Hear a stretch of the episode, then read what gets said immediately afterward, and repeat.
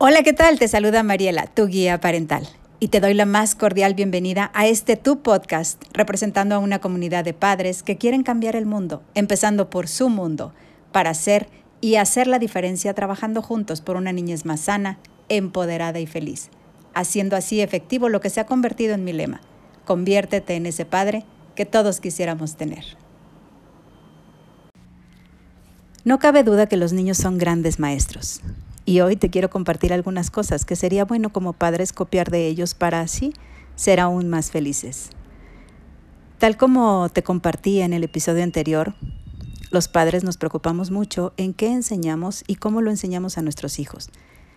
Generalmente con la idea de que lleguen a la adultez sanos, empoderados y pues también felices.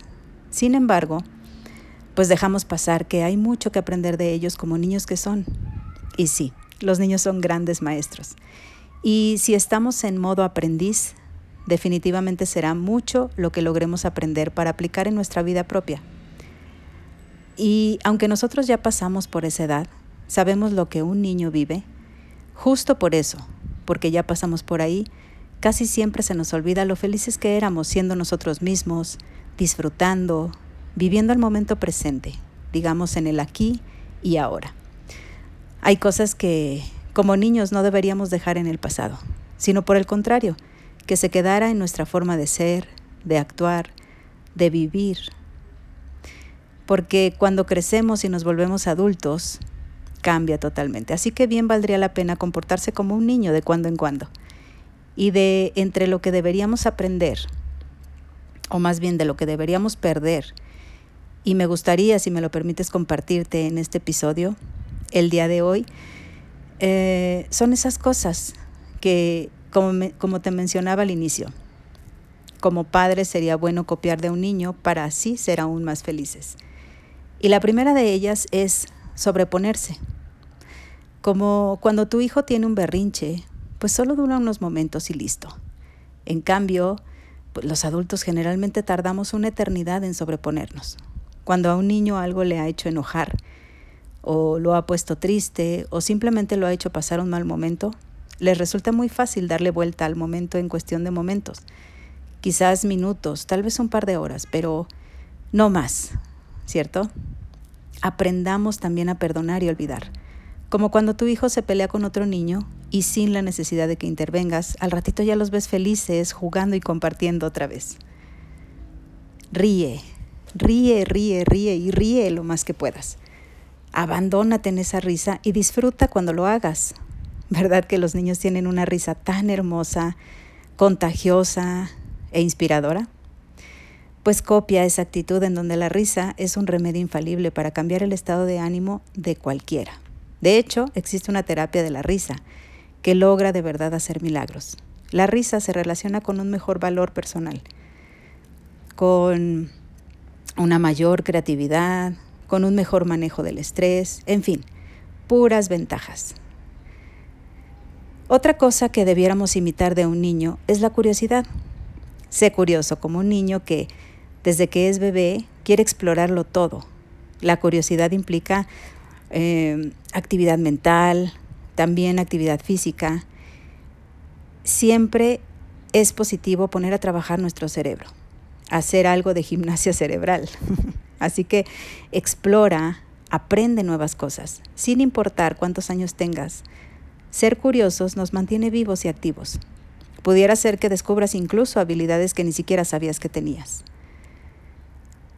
Cuando tengas algún reto, inténtalo una y otra vez, como un niño, lo que sea que quieras hacer. No te des por vencido a la primera. Tampoco te detengas a pensar si agradas a los demás por no poder hacerlo a la primera. Eso que quieres intentar. A diferencia de un niño, como adultos vamos perdiendo el sabor de lo que significa intentar hacer algo, en especial si es algo nuevo. Me ha tocado ver algunos adultos, por ejemplo, que hacen algo y resulta que les fascinó tanto hacerlo a la hora de enseñar a sus hijos que hasta se les olvidó que era el niño quien iba a realizar la actividad. Si has visto algo así o lo has vivido incluso, expresa tus sentimientos. No tiene nada de malo decir y mucho menos a nuestra familia cómo nos sentimos y lo que necesitamos. Tampoco es que se trate de ir por la vida descontrolado sin saber gestionar nuestras emociones. Lo mejor es ir soltando emociones mientras se van sintiendo, permitiéndonos exteriorizarlas.